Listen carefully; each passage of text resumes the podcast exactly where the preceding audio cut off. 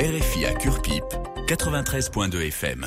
Et on va continuer de parler de cette guerre en Ukraine dans la revue de presse internationale. Bonjour Véronique Rigolet. Bonjour Florent, bonjour à tous. La perspective d'une guerre qui va durer sur fond de nouvelles guerres froides entre les États-Unis et la Russie. Oui, en exposant hier leur vision radicalement différente de l'avenir de l'Ukraine, nous dit New York Times, les présidents Biden et Poutine n'ont semblé s'accorder que sur un seul point, le conflit est loin d'être terminé. Pire encore, les tensions mondiales font désormais écho à la guerre froide, commente le Wall Street Journal, alors même que dans son discours violemment anti-occidental, le président russe a annoncé suspendre sa participation au traité New Start le dernier traité signé avec les États-Unis pour limiter le nombre et le déploiement de missiles nucléaires à longue portée. Poutine signale ainsi le retour des essais nucléaires de la guerre froide, s'inquiète le Times.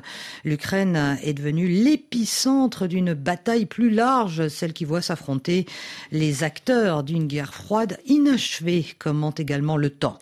C'est désormais une bataille de survie entre l'Occident et la Russie, analyse de son côté le Guardian.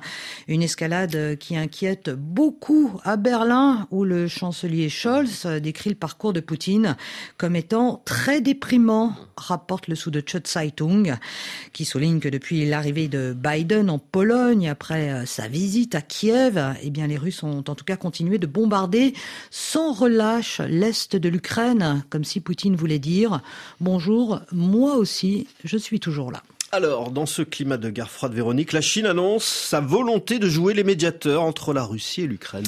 Alors que les États-Unis ne font que jeter de l'huile sur le feu, accuse le Global Times chinois. Le président Xi Jinping se prépare en tout cas eh bien, à se rendre à Moscou dans les tout prochains mois pour un sommet avec Poutine, assure le Wall Street Journal. Pékin qui affirme vouloir jouer un rôle plus actif hein, pour mettre fin au conflit, nous dit encore le quotidien américain, et qui devrait donc euh, d'ailleurs hein, dès cette fin de semaine présenter son propre plan de paix.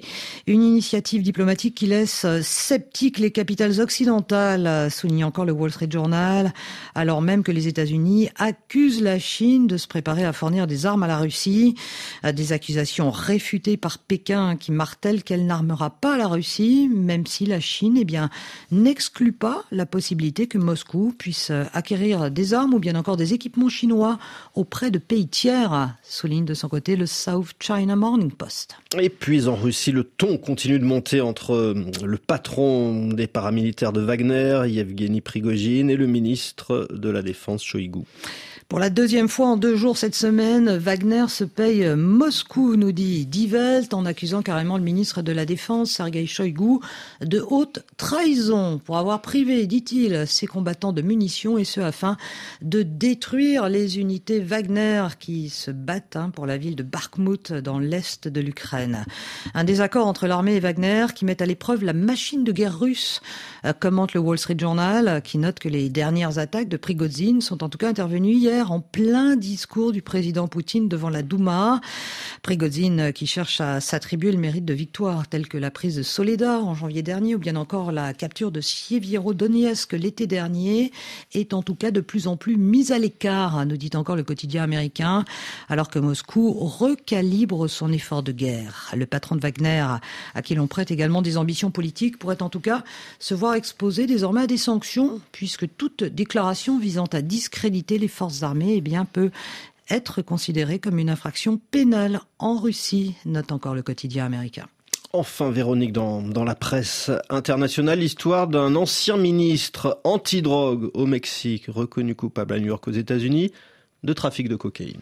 Oui, Gennaro Garcia Luna, l'ancien champion de la lutte antidrogue au Mexique, a été jugé euh, coupable d'avoir trahi son pays en acceptant des millions de dollars de pots de vin de la part de violents cartels de la drogue qu'il était censé poursuivre, rapporte le New York Times. Il risque désormais la prison à perpétuité, note de son côté El País, qui souligne que c'est en tout cas eh bien, devant le même tribunal new-yorkais euh, qui avait fait tomber il y a quatre ans maintenant le célèbre baron de la drogue mexicain El Chapo Guzman, qui lui aussi, eh bien, depuis purge une peine de prison à vie aux États-Unis.